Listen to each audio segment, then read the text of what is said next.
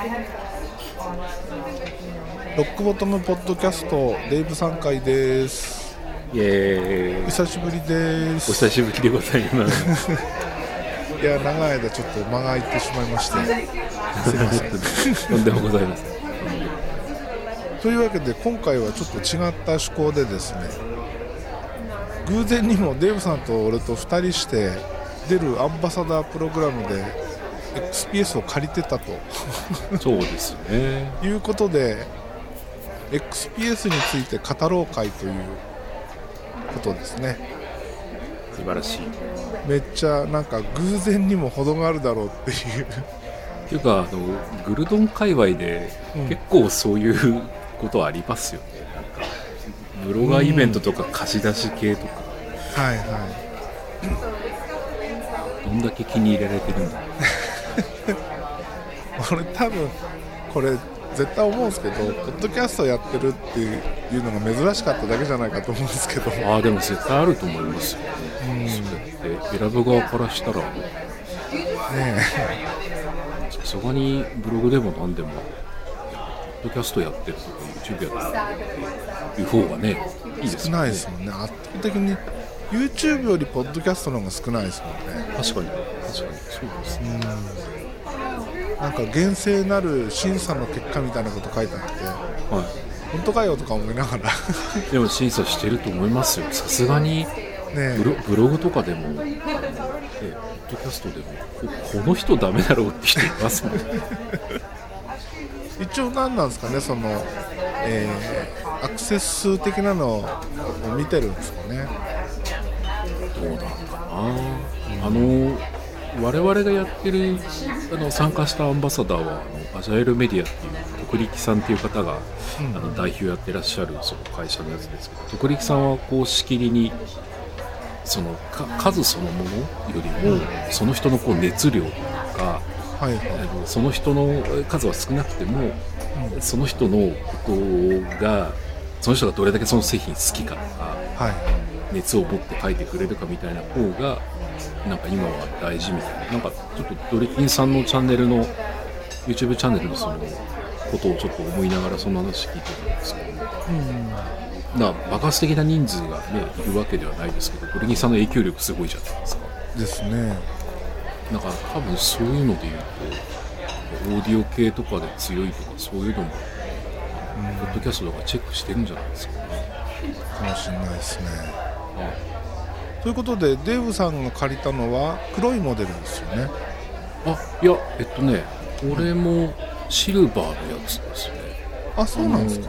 筐筐体っていうか。いやあのーあそこはパームレストのとこは？えあそこが黒い？あ違う違うそうじゃなくて えっとパームレスト。はい、うん。パームレストは黒いってやつ。そうですね。ですよね。2色しかないんですもんね。シャンパンゴールドみたいなやつとうん。あのグレーそうですそうです。で俺のあのパームレスト白なんですよ。あはいはいはい、うんそそうなんですね。うん。でこれ色違いで素材違うっていうの知ってました？あ知らなかったです。えっ、とね白はグラスファイバーではい。黒はカーボンファイバーなんですよ。ああそういえば前あのアームレストの話をなんかチャーリーさんとしましたよね。うんうん。あのグラスファイバーっていうかカーボンファイバーのところのそのデッキみたいな話をうんはいはい。気になってたような気がしますけど、そう。もうカーボン大好きなんで。はいはいはい。はいでカーボンの方がこの網目が大きいとか粗いんですよ。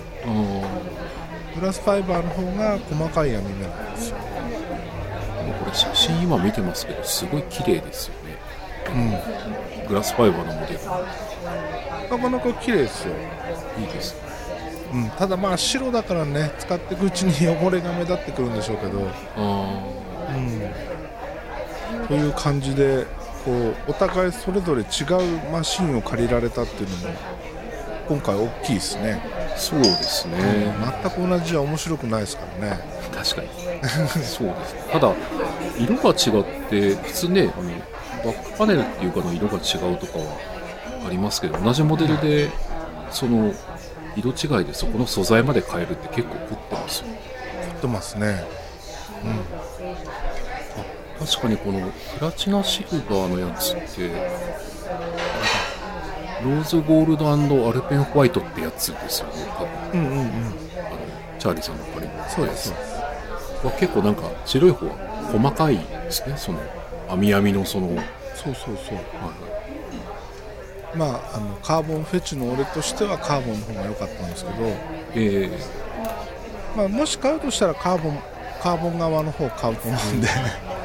そういう意味じゃこのグラスファイバーのモデルを借りられたのは良かったなっていうところもありますね、ー確認中イメージうん、どう違うのかなっていうのもよくわかると思うんで。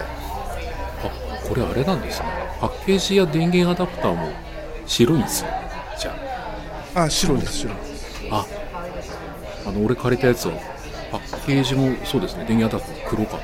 えじゃあケーブルも黒ですそうですそうです。えあの AC アダプター小さくていいっすよね。いいですね。あれはいいっす。あのサイズ感いいっすよ。はい。ただびっくりしました AC 側のあの電源コンセント側のケーブルがねそうですね。ちょっと太めで。うん邪魔ですよね。ちょっとこう手触りなんかはいい感じの硬さではあるんですけどうん。あそこちょっとヒロさんもおっしゃってましたけどこう直接壁に埋め込めるようなオプションとかもついてる。なんか L 字になってるやつがはいついてるとよかったさからもしにれないですグッドですよただちっちゃいっすよ。うん。その辺は Mac がいいですよね。そうですね、であそれがは普通に買うと25万円。いうんそうですね。あの我々が借りた結構てんこ盛りなモデルうん。が25万3330円ですよね定価が。ですね。まあデルは常になんだかんだ割引やってるんでそう定価は合ってないようなもんですけど本当にね途切れなくやってますね。1週間単位ぐらいでバレンタインデーが終わったと思ったらなんかあるのみたいな始まってたし。僕はあのちょっといろいろなんか買おうかなと思って見てたことがあるのでこの次のキャンペーンはどんなのが来るんだろうと思ってたらうん。いや今は17%オフとか結構なオフ利具合ですよ、ですよねアップルもこのぐらい頑張ってくれたらいいのに。本当です。それはみんなだから PayPay 祭りの時に殺到しちゃいますよね、でも出る17%オフって今だからあれですもんね21万2000円ちょっとぐらい、MacBook Air と変わらないぐらいですよね。そうっすね。だけど CPU が i5 か i7 かって違いがあったりそうですね、そもそも今回のあの、ね、特徴である 4K って話がないですからね、まだ、うんレティナでもそこまでいかないですね。この 4K パネルどうですか？あ僕はすごく良かったです。これ綺麗ですよね。はい、で彼らが借りた時はお題がそのいや屋外でその、デルシネマって彼らは言ってますけど、あの 4K を生かしてなんかあのチャーリーさんもついてたって言ってたネットフリックスかなんかをはい、その屋外で見てうん。あの楽しんでみてくださいみたいな。だからいろんなところ行ってうん、珍しいところでその動画を見てはい。楽しんでくださいみたいなお題だったんですけど、だかうん、らそれでキャンプ場に持ってってみたんですね。はい、だけど結構明るい環境ですけどすごく発色が良かったのであの気がついたらキャンプで焚き火とかしてるんですけど、あのネットフリックスを結構見てるぐらいなんか野外でもちゃんと見れました。綺麗だえチャー。リーさんどうですか？ー、俺はねまだあの動画はね家でしか見てないんですよ。えでもまあ動画見なくてもその画面そのものも綺麗ですよね。ー、綺麗ですね。写真とか広げても綺麗だし、これあのライトルーム入れてちょっと写真いじってみたんですけどライトルームでスライダーを動かしてった時にえー遅延したりするじゃないですか遅いはいはいはい。マシンだと。それがねほとんどなかったですね。うんスムーズに動いてきましたね。そうだからあんまりその内蔵グラフィ X ではあるけどあのいわゆるで 4K 積んでる割には、うん。うん描画周りとかが結構早いというか快適だし色が綺麗だし、その辺ってあれですかね？i7 の恩恵もあるんですかね？ああるのかもしれないですね。ただ i7 の割にはサクサク感はあんまりないかなっていうところは感じますね。CPU パワーっつう話だとそんなにないですねねやっぱり標準のクロックが低いからでしょうね。オイラ必ずそのシネベンチとかあとその 4K の動画の書き出しみたいなやつはやるんですけど、うん。えっと、意外にやっぱそこはそのそうでもなかった感じはあるんですよね、だからなんかクリエイティブっていうのでガチガチにやろうとすると、うんちょちょっと厳しくなってくるかなと思いますねなんかイメージ的にはこうサブノートっていうかはいはい。こう出先でちょっとした作業をする程度のマシンかなっていう気はするんですけどそうですね、がっつり何かをやろうっていうものじゃないなっていう、ただちょっとそれをいろんなことを期待させちゃうような結構ななんかこう拡張性とかあとあのチャーリーさんもおっしゃってましたけどポッドキャストの中でタッチパネルが非常にスムーズに使えるとかうん、はい。はなんか外に持ち出してきてちょっとある程度のことはやりたくはなっちゃうんですよい、うん、こいつあのサンダーボルト3が2ポート使えるじゃないですか。ついてますね。これすごいっすよね。ですね。普通別に本体に 4K ついてると、うん。そのじゃあディスプレイつなぐとかもそんなに考えなくてもいいかもしれないしじゃあ外付け GPU って言ってガチガチにやるかっていうとどうなんだろうって感じですけど2ポートあるんですよね。2ポートなんです。よ、でも例えば俺が今使ってるオーディオインターフェースユニバーサルオーディオのアローはですね、はいはい。サンダーボルト3専用機なんですよ。あこういうオーディオインターフェースも使える。例えば外付け GPU を使いつつこういうオーディオインターフェースも使えるっていう意味では、うん、いいんじゃないですかね。あそうですね、拡張性あるに越したことはないのでちゃんと積んでてくれればいろんな可能性がありますので、ね。ですよね。ちなみにそのさっきの価格のやつってさらっとオフィスとかついてるんですよねあそうなんですか。そうなんですよ。オフィスセットのやつなんでその25万3330円定価のやつは、オフィスセットっていうのは特別なやつ。なまあ仕事でそういうなんかオフィス関係とかで全然問題ないでしょうし。意外にあの内蔵のそのハードディスクっていうかストレージのところも M.2 って結構速い SSD ですよね。はいはい。122がただね書き込み遅いんですよね。あ電池取られたんですか。うん。はいちょっとやってみたんですけどえーリードのね4分の1ぐらい。あ全然なんか結構バランスがあれなんですねうん半分いかなかったですねそれなんでなんだろうちょっとなんかそうそういうのどういうことなんでしょうね。ただ普通に使ってすごくバランスがいいっていうかあそう。不満があんまりないっていうのは確かですよ不満は本当ないですね。強いて言うならカメラの位置。ああ Windows ハローを設定してみたんですけどえ普通に使うポジションでこの XPS を置いて開いた時にこのカメラの位置だとね俺目から上が入らないとかね、うん、だからちょっとこう自分の体を引いて画面に収めてやるとかそういうことが必要になりますね、そうちょっと低すぎるってことですかそう低すぎるんですよ。あのちょうど真ん中のデルマークの下のところにあるんですよね。あのヒンジのところにあまあこれだとせあのベゼルの上側に持ってきてくれてると何も問題ないんでしょうけどはいはいはい。どうしてもこの驚愕縁をしたかったんでしょうね。ですね。でこれ驚愕縁初めて見た時結構びっくりするぐらい本当に驚愕縁です そう。狭これ4ミリでしたっけ？4ミリですよねそうそう数ミリのやつっぽいですよね、うん、これなんか一説によると一番狭いらしいですね。今現在市販されてるものの中で、うん、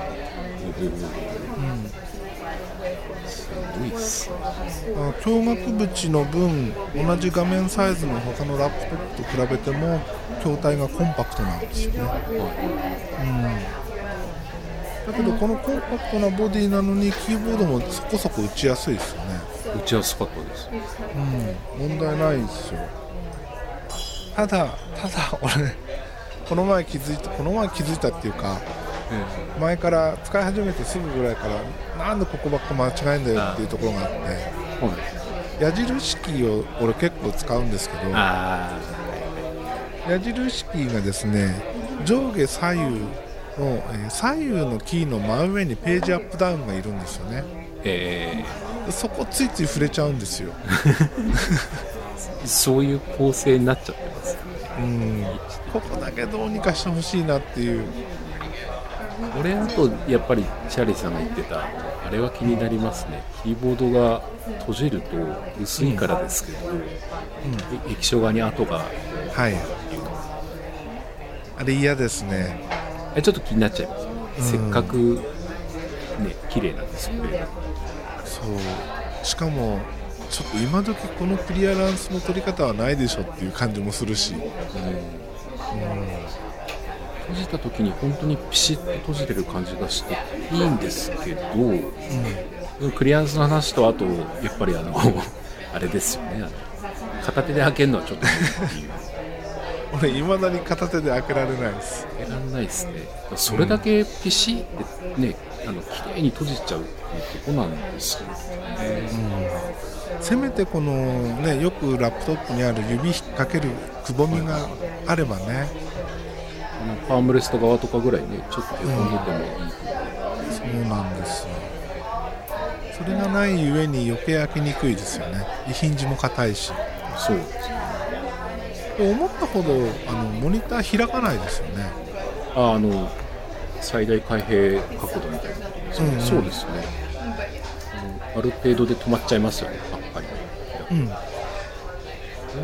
その辺もっとガーンと開きたいとかなってくると他のあのそれこそ 2-in-1 みたいなノートはい。ブック的に使えるとかタブレット的に使えるようなやつとかの方なるんでしょうね XPS の 2-in-1 も出てますもんね。出てますね。もう 2-in-1 って使うっていうなんか、まあ、使ったことがないから余計そう思うのかもしれないですけど。これね第一ですね、まあこれも完全にチャーリーさんに乗っかってますけどうん。うんあのタッチパネルがいらない感じじゃないですか。そういらないです。これ 4K でまあそれこそスケーリングとかの話もあるとは思うんですけどはい。あのなんかやってる時にノートパソコンのをパチパチ手でこうやって触るって、あんまりなんかメリットも感じないんですよそう。俺あのアップルがずっとタッチパネルの、えー iMac なりを出さないってこう叩かれてる時があるじゃないですか。はいはいはい。で今まではタッチパネルの PC って触ったこともなかったんであんまりイメージがなかったんですけどえこの XPS を触ってから Mac がタッチパネルを出さないのが正しいなと思えてきて、ー 逆にね。うん。こんな機能いらないっていうね。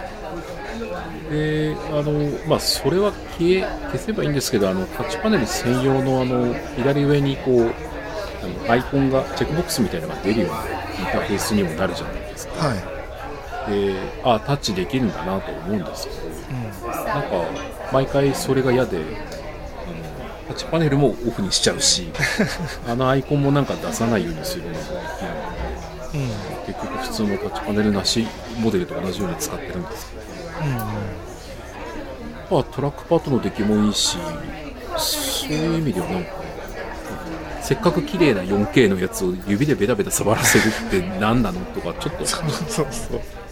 画面汚れるだけじゃんっていうね、うん、でも世の中どうなんですかね。タッチパネルっていうのがまだ売りの一つで大きいんですかね。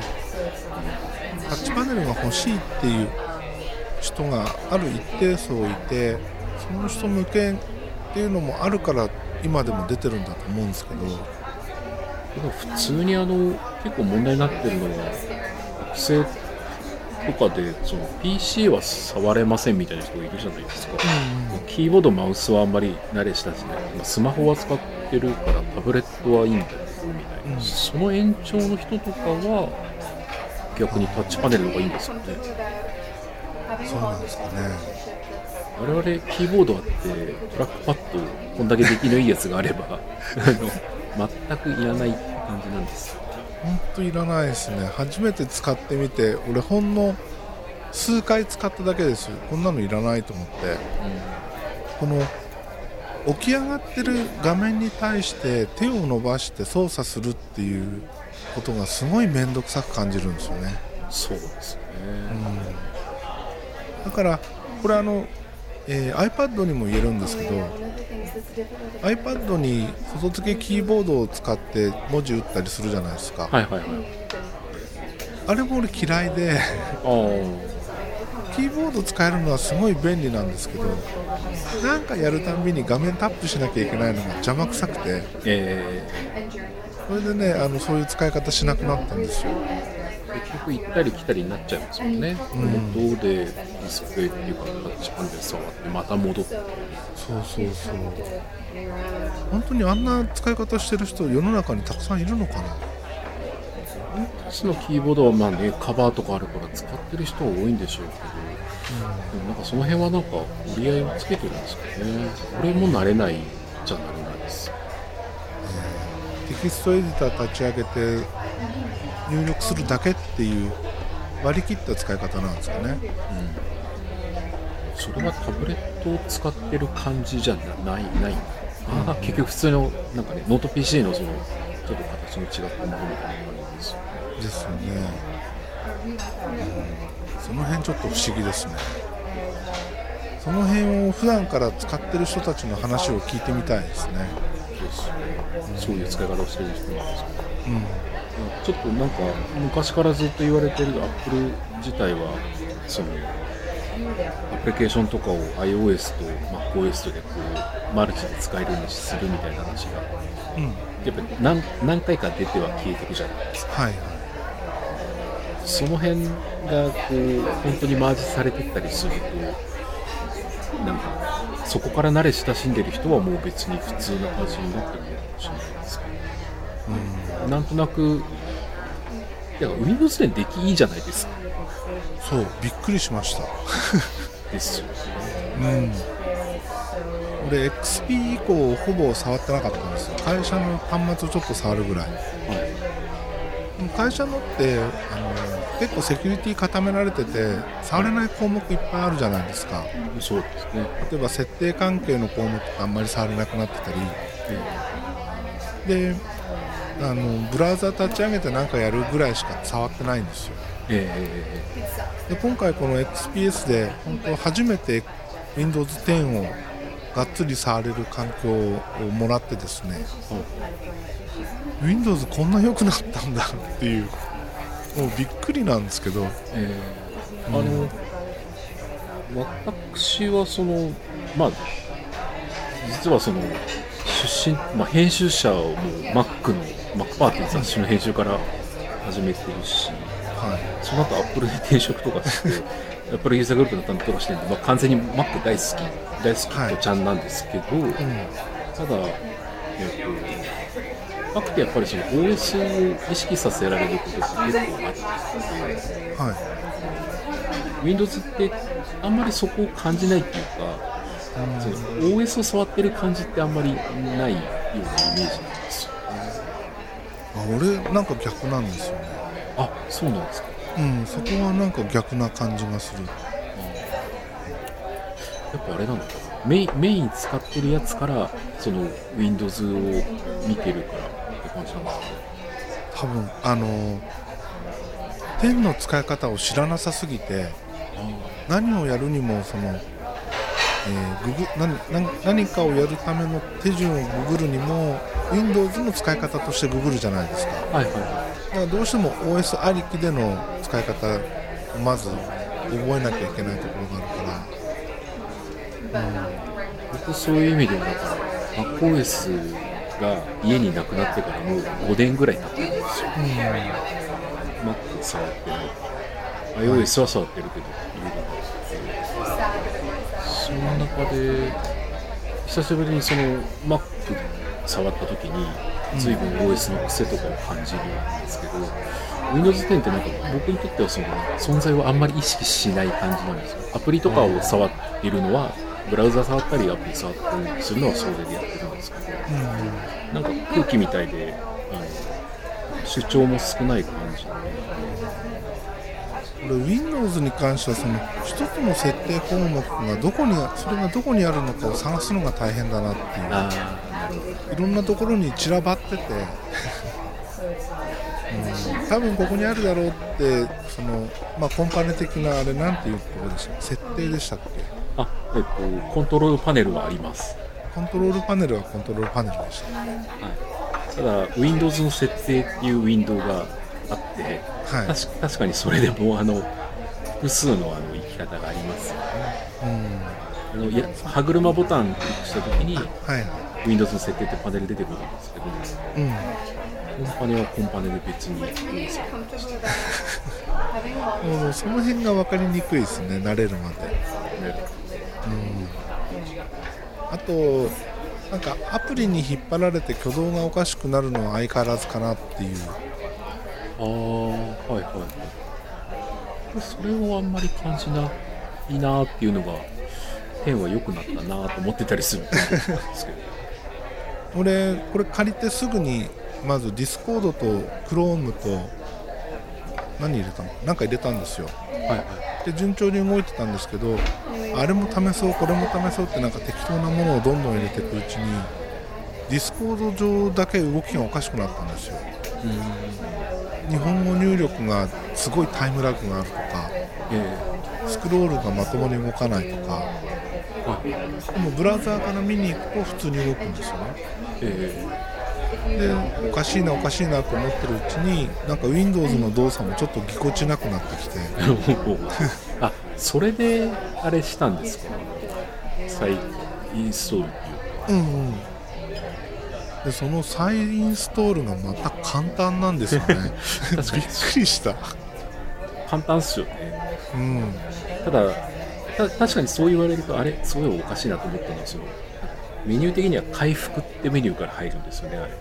あそうでしたっけ？なんかあの冊子がついてきてたんでそれ見ながらやったんですけど。ええそう。あの返却の時とかの初期設定というか初期化もそのはい。回,、回復から入るのでそういう場合は回復じゃないよなみたいな、まあ、チャーリーさんみたいな時は、まあ、回復なのかもしれないですけど。なんかそこは妙かもしれない。ですね、まあでも便利昔みたいに OS が入り直した後にドライバー1個ずつ入れてその都度再起動がかかってとかはいはい。そういうのがもう一切ないじゃないですか。再起動かかったらそれで終わりみたいな。再インストールの時は特にスムーズにあの初期化をしちゃいますよね、ですよね。びっくりした。あのリカバリーのメディアとか一切用意せずですよね。演算設定残すか残さないか聞かれて、まあ、残さなければ本当に早いし。早いです。俺俺はねあのデーブさんがアップルにいたのとは対照的に実は俺一時期デルにいたことあるんですよ。あそうなんです。ね もうその頃はね XP の時代だったんですけどもえ。う OS のインストールは本当大変でしたからねそうですよ。ねインストールメディアちゃんとねその頃つけてないとできないですよね。そうなんですもうインストールメディアとドライバー用のインストールメディアがあったんですよ。はいはい。で手順もすごいややこしくて。まあ、Windows 10で用意している標準のドライバーとかが結構出来がいいみたいなんですよ。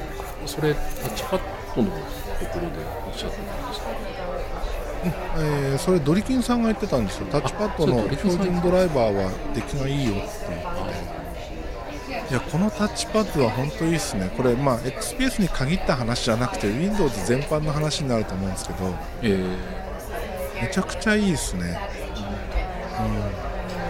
逆最近 Mac 触ってないので、うん。もちろんあのジェスチャーとかの3本指でスライドアップするとかピンチイン、ピンチアウトみたいなところは Mac の方で先に覚えてるんですけど、あのそれと比較しても同じぐらい良い感じですか？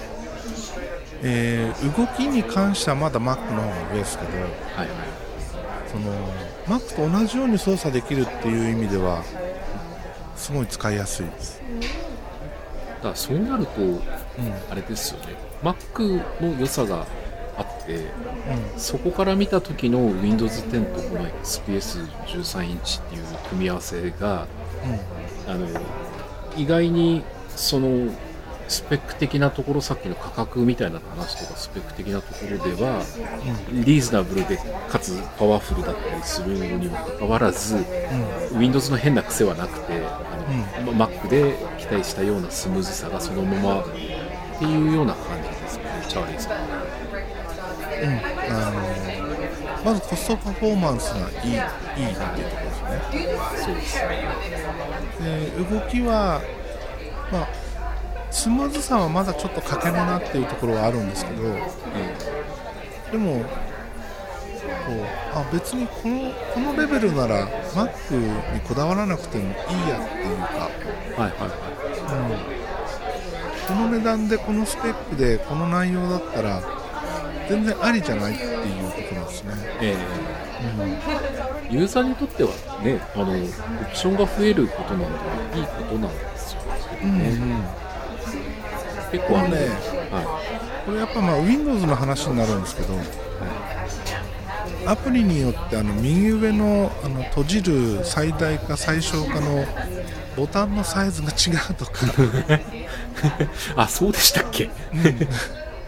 例えばブラウザーと Discord で大きさ違うんですよ、ね、でそういうのはねせめてその Windows として統一してよっていうところはありますけどこれ13インチの狭い画面をどう使えばいいんだろうと思っては全てのアプリをフルサイズフルスクリーンで使うようにしたんですよ。いえ。でそうすると、えー Chrome もブラウザあの Discord もフルスクリーンなんで例えばアプリを終了しようと思った時に同じ場所をタップすればいいわけじゃないですか、ーああはいポンポンポンうん、そうはいかないところが。なんだこれっていうね、確かに今 Discord とブラウザ Chrome 立ち上げてますけど、うん。サイズ違いますね。でしょ？はい。なんでそこ統一されてないのっていうね。Chrome の方がでかいな。そうなんですよ、うん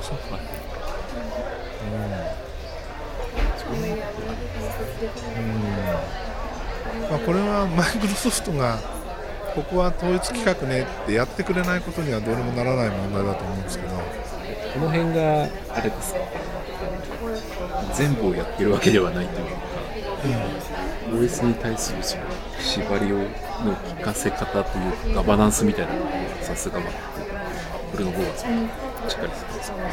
しっかりしてるというか、まあ、アップルは仕切りたがりなんじゃないですかね。意外とこれあのずっと Windows 使ってる人は気づいてないポイントかもしれないなと思って。ああ今言われて初めて気がつきましたなんかねあの最小化の横棒と四角と×の見た目は同じだからこれもさすがに OS 側から提供されてるんですよサイズは確かに違います。でしょ。しかも結構違うでしょ。結構違います。だから同じところをたクリックするつもりで1つ目のアプリを閉じて2つ目のアプリもそこでクリックしようと思うと違うボタン触っちゃうとか。その辺はこなれてないっていうか違う。な、だから俺ちょっと面白いのは、そのチャーリーさんが、まあ、Mac メインで今使ってらっしゃってはい。で XPS 触ってみて Windows 10なかなかいいじゃんっていう評価をしているのを聞くとはい。5年ぐらい自分で Mac 持ってなかった立場からあれ Mac も結構いいんだっけみたいなのが あってあれちょっとバック触ってみたいかなみたいに思ってるのもあるんですよね。これでも多分ですけどデーブさんは Mac も触ってたじゃないですか。はいは Mac たくさん触ってきてますよね。い、え。ーだから、えーまだねそこは全然問題ないんですけど、えー例えばこの俺の番組を聞いてくれてる人の中で Windows しか触ったことがない人がこうやって今 Mac と Windows を比べるような話をしててあじゃあ Mac も触ってみようかなって初めてもし触る人がいたとしたらえ全く違う感想でしょうね。えわ そう分かんないよっていう。あシンプルすぎて分かんないっていう。俺ね前から思ってるんですけど例えあはいば Mac と Windows iOS と Android あるじゃないですか、はい。えー iOS、Android に関してはそういうデバイスに興味がない人とかそういうことそういうのを触るのが苦手な人に限ってなぜか Android を持っちゃうっていう。あで、えー Windows か Mac かって話になると会社が Windows だから Windows を持ってる。っていう流れが多いじゃないですか、おそうですね。確かにで Mac の方がシンプルだよ。iOS がシンプルなのと同じなんだよって言っても触ったことがないからそっちはもう花から保護に入れないと。で Windows に行っちゃうでも Windows ってある程度分かってないとちゃんと使えなかったりするじゃないですか。トラブルシューティングも大変だったり、でそういうところで、えーなんでこう苦手な人に限って難しい方に行くんだろうっていうね。なんでなんですかね。そのまあ環境がそういうのが周りもとかなんのかあとやっぱまあ安いからっていうのはあるんでしょうけどね。なあそれもありますねうん。ちょっとあのスマホとかシャレにならない金額になってきてますもん。あ スマホ10万オーバーとかもありえない世界ですよ、世界ですよね。え言いながら買ってるんですけど ただこの間ファーウェイのなんかメイクの話が P ライトとか触りましたけどいやこれ全然これでいいなって思っちゃったんですよ。安さを考えたらですよ。ーはいはい、ある程度割り引いて考えてうこれ2万5000円ぐらいで買っちゃうんだけどこの12万とか言ってるやつは何っていう。んうん、いや俺もアンドロイド1台欲しいなと思うんですけどあのアンドロイドの最新 OS が出てるのを必ずインストールできるとは限らないあの環境が気に入らないんですよ。なぜか普通に今でも8とかで言ってますからね。うん、あれ納得できないですよね。なんで9になんない 最新モデル買ったからって次のバージョンが入れられるっていう保証も一切ないですか？らないですね。そのね iPhone とかは長いですよね、うん最新のバージョンまで。で、今でもあれなんでしたね。6とかぐらいまで最新の OS 入っちゃう気がし6入りますよ。5S ぐらいまで入るんじゃなかったですかそう考えると息が長いっていうかそう考えるとあんまり高くしちゃったらみんなそれアップグレードしないよなっていう乗り換えないよなって話になっちゃいますね俺実際今回は前回その去年の秋に出た iPhone10S シリーズ。はい。あれは行かなかったんですよ。ええ。でそこ行かずにあえて10に行ったんですよ。激安だったんで、はいはい。えー激安どころかプラスになっちゃったんで。キャッシュバックでプラス、うん。あ。で10にしたんですけど全然不満ないですもんね10だったらないですよねきっとね、うん。全然ないですよ全くないですね。でかみさんは8プラス使ってますけど俺のお下がり。う全然そういう意味では不満なさそうです。しん、うん。まあ、カメラ性能がちょっと違うとか使えるその機能の制限が若干あったりとかありますけど、まあ、そこまでねがっつり使わない人は全く関係ない世界ですからね。そうですね。ペンでも十分カメラ綺麗だし、いや綺麗ですよ。あそういう意味ではなんか賢い買い方っていうかは別に最新のものをその飛びつくような買い方しなければ実は iPhone でも手軽に買えるけどまあ Android ユーザーの人とかでそういうことまでしっかりこう iOS と並べて比較して買うみたいなとこまでやらない人には目の前で新しいのが出てきてでも安いみたいなそのままパッてこう出ちゃうかもしれないですねうんねいろいろありますよねノートパソコンとかはどうなんだろう Mac リセールバリュー高いっていうのもはい、今でもそうじゃないですか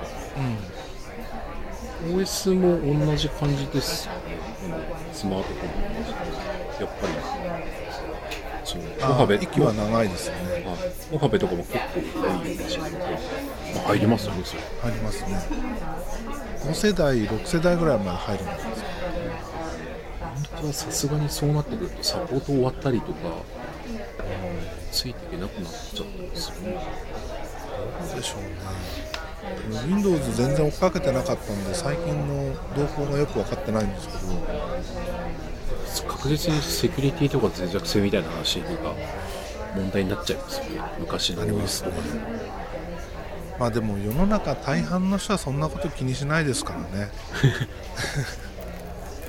ニュースになっててもうんでどうしたらいいの分かんないしほっとけばいいでしょみたいな。だから本当はそういうこそ Mac 使った方が、OS は新しくなるしサポートも長いし長いしリセールバリューも高いっていうのは多分唯一に Mac 側なん。でしょうけど、ちょっと難しいですねだからあん。まり分かんない人がやっぱり Windows を買ってよーく分かって比較もしっかりできてスペックとかコスパとかまで追求した人も Windows をちょっと買っちゃううん。ってなっちゃうと真ん。中のところが Mac ってなっちゃうとまあ、実際そういうので Mac のシェアは昔からちっちゃいんでしょうね。やっぱ高いですもん。はい高いですね。ちょっとあのスペックと値段と調べてみてあれ、はい。こうやって持っていくとどんどん値段が上がって。高いですよね MacBook Air がそこそこのモデルものを買おうと思うと20万ですからね。昔ほんと10 5万とかそういうイメージだったんですけど、結構高いですよ高いですね。MacBook Pro にしても13インチで20万超えっていうのがねありえないですよ。これ67年前に MacBook Pro 15インチを買ったんですけどもうはい。はいちょっと前かな。その時はね、i7 積んだモデルで15万円台ぐらいだったんですよ。おなんかリーズナブルな感じしますうん、ちょうどその Mac がこうなんていうの底値だったえそれがねニューモデルが出るたんびに数万円ずつ高くなったって。ーはい。今じゃ15インチだと30万クラスですもんね。そうですよね。で iPhone 自体もなんかそんな感じでどんどん高いモデで。すよね昔は7万円台ぐらいで買えてたのが今じゃ倍ですもんね。ル。加工元 Android も折りたたみとかで20万超えとか。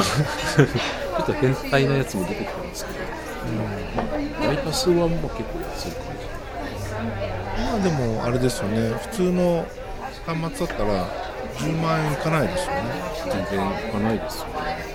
ミドルレンジとかだと4万ぐらいで十分ハイスペックなやつが買えちゃいますよ。ね。そう思うと Mac にしろ Windows にしろ iOS にしろ Android にしろいろんな選択肢があるもんですよね、うん、だから情弱とは言わないまでも、まあそれこそグルドンとか、うん。あの自分なりのそういう情報を得られる環境にある人と全然そういうの気にしないで買っちゃう人とは結構はっきり分かれてる感じがします。うんうんあの携帯のお店に行ってえお店のお姉さんたちにこう相談して買ってる人たちいるじゃないですか。えいますね。ああいうのを見ると本当思うんですよね。何百円何千円の買い物をするんじゃないんだから何万円っていうものを買うんだから自分の欲しいものを買おうよっていうね。そうですね、うん。わからないなら調べて欲しいものを探そうよって思うんですよ。で車にも言えるんですけどうんはい。で車買う田舎だと車がないと生活できないから車を買うわけですよ。はいはだけど車なんて何でもいいって何十万っていう買い物をするわけですよそれってなんか違くないって思うんですけど。いなんかあのディーラーさんとの付き合いがみたいなことで買ったりしますよね。うんうんうん。うちの親まさにそうなんですけどまあ、ディーラーとの付き合いがあってそのそこのディーラーが取り扱ってるこの車気に入ってるから買うっていうのはいいんですけどね、あまあそこまでねちゃんとなってるんですね、別に好きでもない車をねそのそれこそ新車で買おうと思ったら何百万っていう単位の買い物をするのに。え全然こだわって買ってないっていうか、えそうです。あれはな何なんだろう。な面倒くさいのかこだわりがないっていう感じなんですかね。どうなんでしょうね。なんか我々って若干そのな例えばカメラでも、うん。まあ PC もそうだしスマホもそうだし、ある程度その自分の好みとか自己主張みたいなところも入ってくるじゃないですか。はい、何持ってんのみたいな話うんうん、グルドなんかそんなのばっかりじゃないですか。ピーコックとか S コックとか言っちゃうので。でもそれってスペックだけ見て価格だけ比較するともしかすると絶対的にお得なのはこれみたいなやつが出てきちゃうのかもしれないですけど。うん。全然そんなの関係なくみんな割とこだわりを持ってそういうグッズとか選べますようんうんうん。でも確実に違いますよね。うちの親ちょっとそのディーラーのメーカーの名前を出しそうになってやめときますけどそのメーカーの車が好きな方もいらっしゃるでしょうでもいます。よこだわり多いと思いますよ。車に関しては特に。なんでだろう。なんでだろうあの走ればいいからとか人が乗れればいいからっていうその基準があまりにもえその理基準でなんでそんな高い買い物ができるのっていう。あのなんかの軸があってすごくコスパがいいとか言われると、あそういう考え方もありそうだなとは思うんですよね、ねはい。燃費最高とかうん。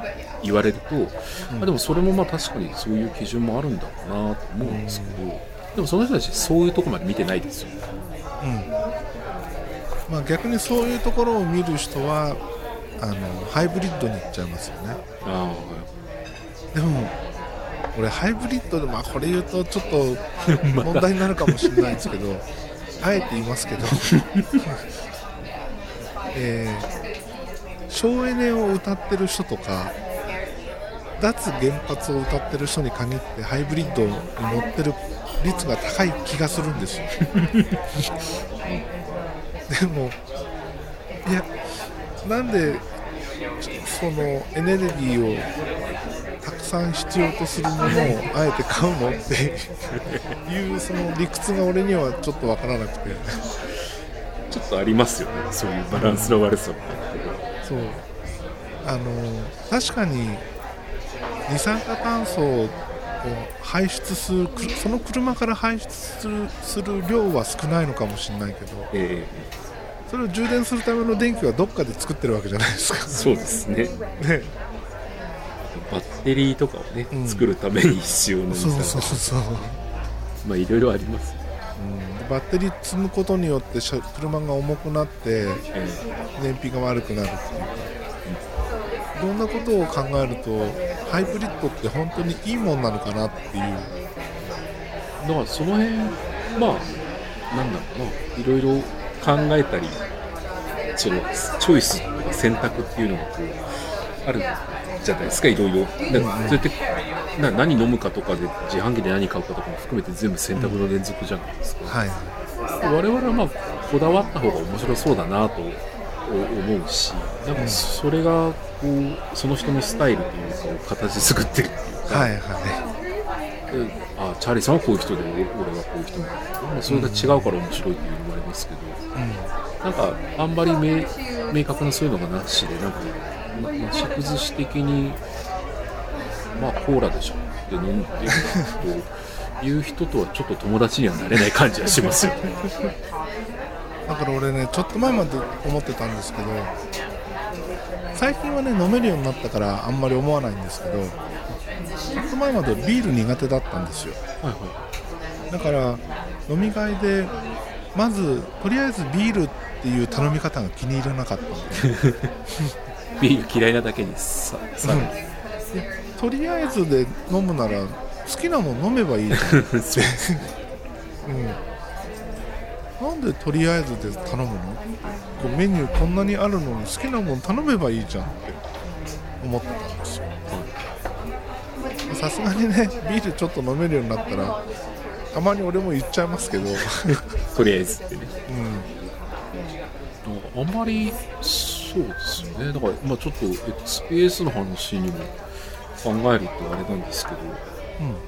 あのこれでいいじゃんって買っちゃう人はもうなんかいそうなぐらいの完成度ではあるんですよ。値段も安くうん。普通にまとまってる感じで、いいですよね。だけど我々みたいな結構細かいところまで、ちまちまと それこそそのハームレストのうねの深さがみたいな カーボンが黒い方が良くてみたいなところとかをずっと見てる人間からしてもうん。結構しっかり使い直せそうまあ、とりあえずっていう人からこだわってほしいっていう人までカバーできますね。そういうマシンとしては珍しいですよね。そうですよね。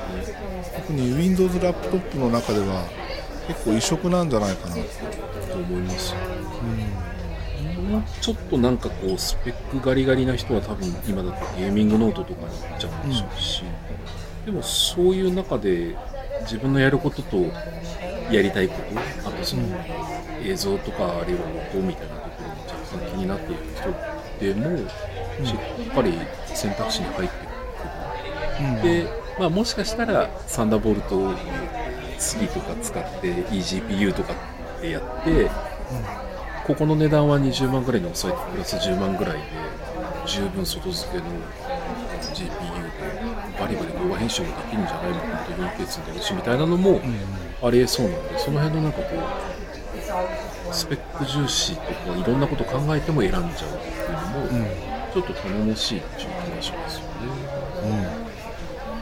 うん。音楽関係とかで、チャーリーさん。あのアローつないだ以外とかはいろいろやられてみたん。ですかうん。あとは、まあ、内蔵のスピーカーで音を聞いたり、ええーヘッドホンで聞いたりまあいろいろやりましたけどチャーリーさん内蔵のスピーカーの評価はどんな感じでした？俺クソ耳なのであんまり音の話ができない。いや思ったよりはなってるなっていう、うん、昔のその昔の Windows ラップトップのイメージしかないんでえあの頃にその10年15年20年前のものと比べるとあちゃんとなってるなっていう気がしますね。えその辺もすごくマイナスをあの醸し出しちゃうような感じではない。まあまあまあ、うん。ちゃんとなってるね。そう。あのなんていうかな。これをメインスピーカーとしては聞かないわけではい。ちょっとした時に聞ければいいやっていう程度のものと考えたらまあまあ許容範囲内かなと。ただ、えーヘッドホンした時の音に関してはこれもともと俺借りた時にですねえポッドキャストの編集を外でやってみようっていうのがあったんですよ。えおーへえで普段 Mac でやってる時はユニバーサルオーディオのオーディオインターフェースにヘヘッドホンつないでやってるんですけどえ。なので音はこのオーディオインターフェースを通して出してるんですよ、まあ、ヘッドホンアンプとして使ってるわけですよね。えで、えー XPS とこのオーディオインターフェース両方持ち歩くのはいくらなんでもありえないなと。え そうです。いうことで外では普段使ってる、えー、とソニーのヘッドホンを XPS につないでやってみたんですよ。はいそしたらねオーディオインターフェースを通して聞いてる音とは明らかに違っててそこはやっぱり弱いな弱いなっていうかうん貧弱さを感じますね。でもそれは、えーこのオーディオインターフェース、まあ、そこそこの値段がしたんでえこ このクオリティを求めるのは酷だな。それであアローですよ。アローの話ですよ。それそりゃそりゃ違うだろうっていう結構なお値段です。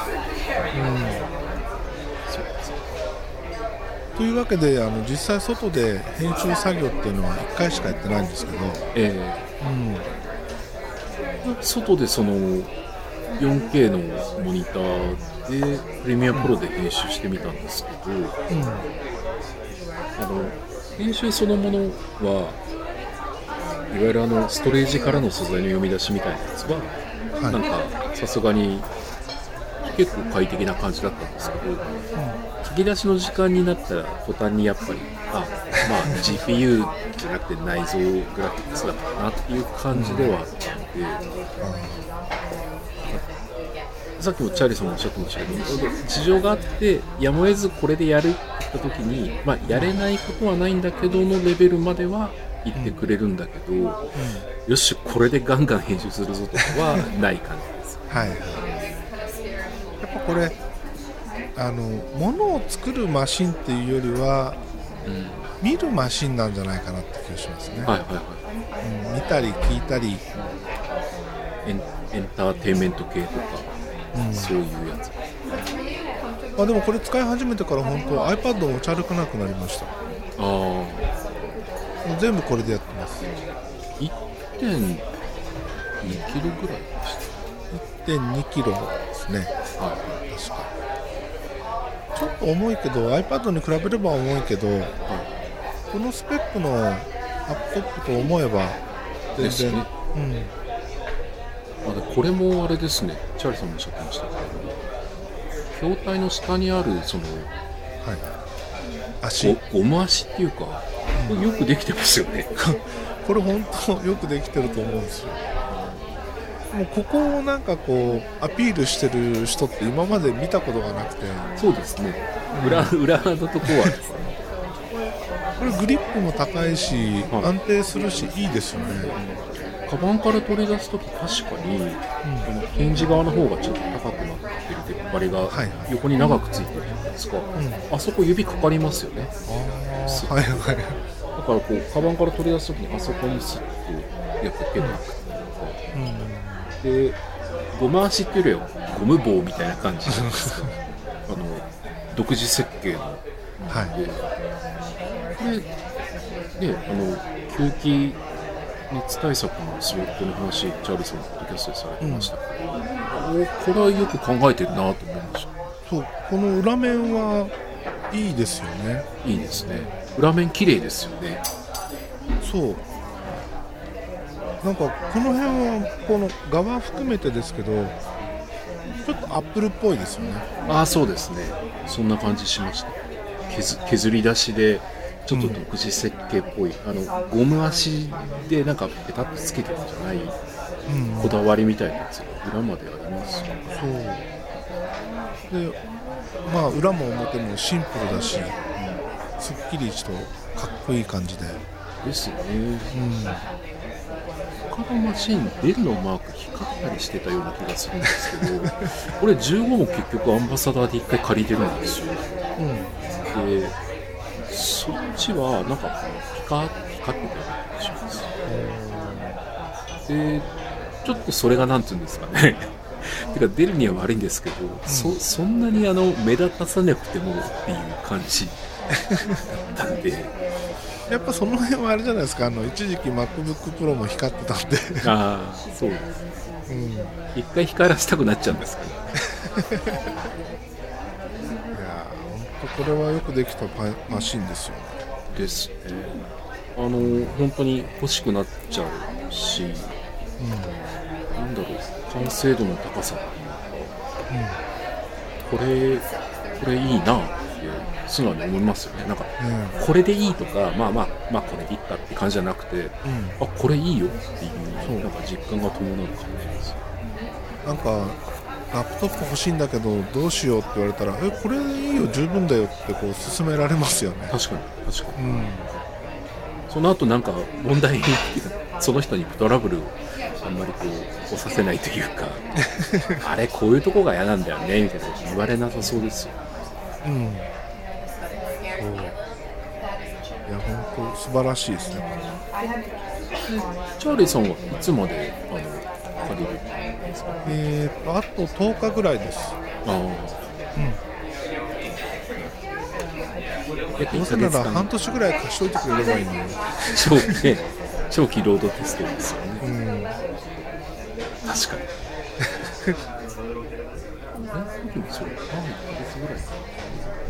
まあでもねあの送られてきた時は最初、えー、とあんなんやったよりも早く来ましたね。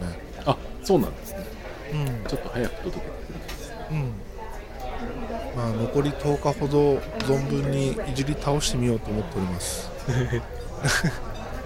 って言っても別にもうすることはあんまないんですけど、そうですよね。う俺今手元にあったらなんか今みんながちょっとハマってる Apex レジェンドとかゲームとかをちょっとやってみたいんですけど一応ね入れたんですよ。あそうなんですか。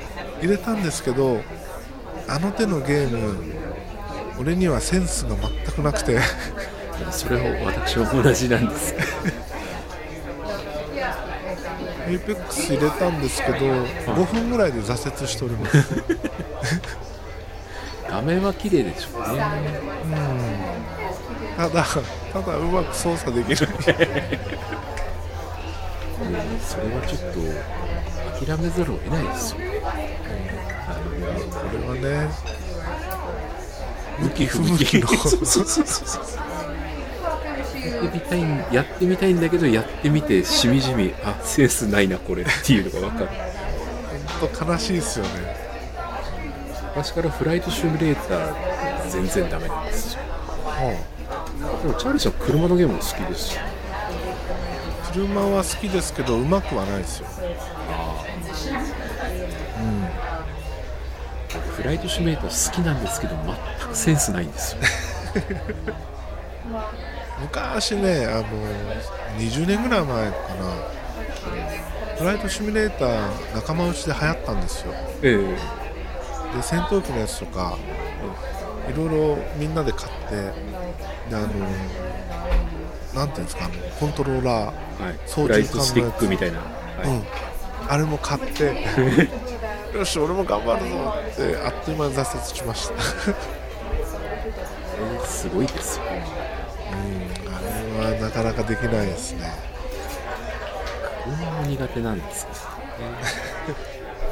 けど 車まあグランツーリスモを少しやってる程度でどこまで行ったら上手くなるのかはもう諦めてますね。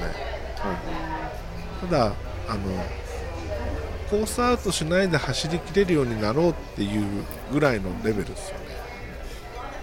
コースアウトしないどころかなんかあの他の車にぶつけまくってなんとかするみたいなのにどうしてもなるっていう。フライトシミュレーターもなんかめちゃくちゃな軌道で動かして普通に人間乗ってたら死んでるみたいなのをやっちゃうんですよ。わかります。それは十分わかります。まあですよ。俺らにはゲームのセンスはないってことで。そうですね。それはもう思い知らなきゃダメですね。うん。まあそんなところでしょうかね。そうですね。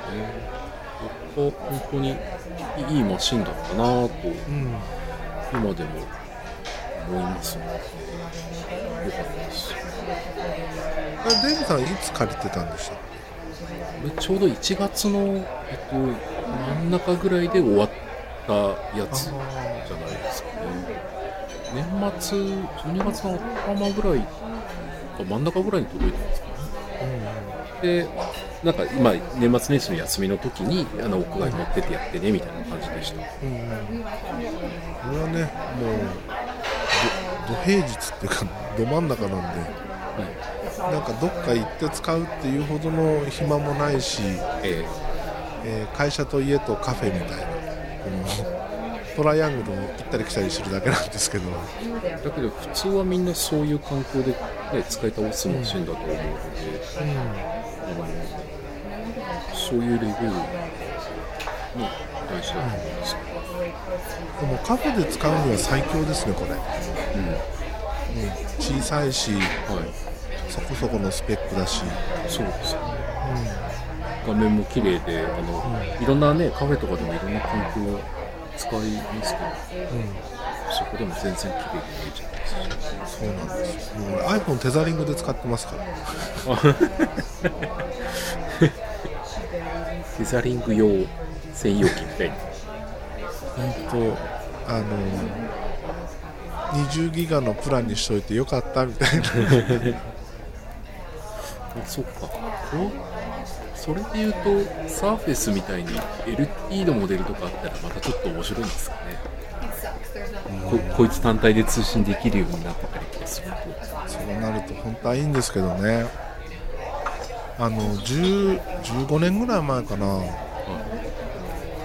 ーフォーマが世の中にこう出てきた頃。えにデルのマシンに SIM が入るっていうのがあったんですよ。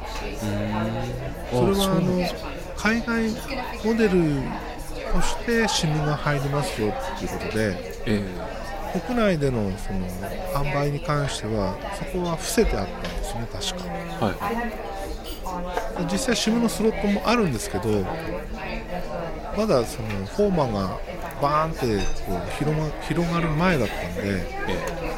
持ってる人があんまりいなかったえで俺それその時にその SIM が入るっていう端末を見てえ将来的に近い将来ノートパソコンっていうのは SIM が入って単独で通信できるんだろうなと思ってたんですよ。えそれから15年ぐらい経っても未だにそうはならないじゃないですか。そうですね。なんだなんでなんでしょうね。なんでなんだスマホとかタブレットの方は非常にメジャーになってますけどね、シム、ね当たり前になってますけ一時期あの何でしたっけ、えーと Y モバイルじゃなくてあの Windows 搭載の電話端末だったじゃないですか。い Windows フォン。はや Windows フォンじゃなくてねい。XP まんま搭載したのとかあったんですよ、あ、そんなのありましたっけ？うん、電話としても使えるしあの小さいパソコンとしても動くっていうのがあってですね。えそういう方向に行くんだろうなと思いつつもそれも廃れていきなんでラップトップに SIM を積まないんだろう。えなんか積んで全然、あれですよね、いいですよね。あの、ネットフリックスのそのクーポンついてたんですけど、販布上って結構広かったりすると、そもそも電波届かなかったりするんですよね。で、ただ、まあ、ネットフリはあの、ダウンロードができるので、あのローカルにダウンロードして持ってってみたんですけど、でもね、積んでれば、例えばそこでカメラつないでライブやるとか、いろいろこう可能性は広がりそうですか？そうなんですよね。まあアップルでさえそれやらないですからね。eSIM とかいろいろテクノロジーはあるので、デルとか結構通信関係とかは全然関係ないから、まあ、自分たちでやるのは難しいのかもしれません。アップルだったらそうですね不思議ですね。ちょっと今後はそこに期待ですね。そうですね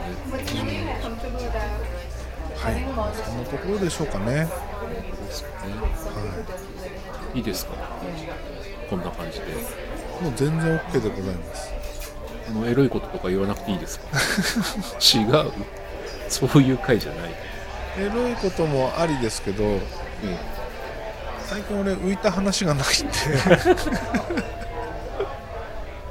僕も浮いた話はないですよ。浮いた話はないですけど相変わらずいろんなものは見たり聞いたり体験したりはしてますけど。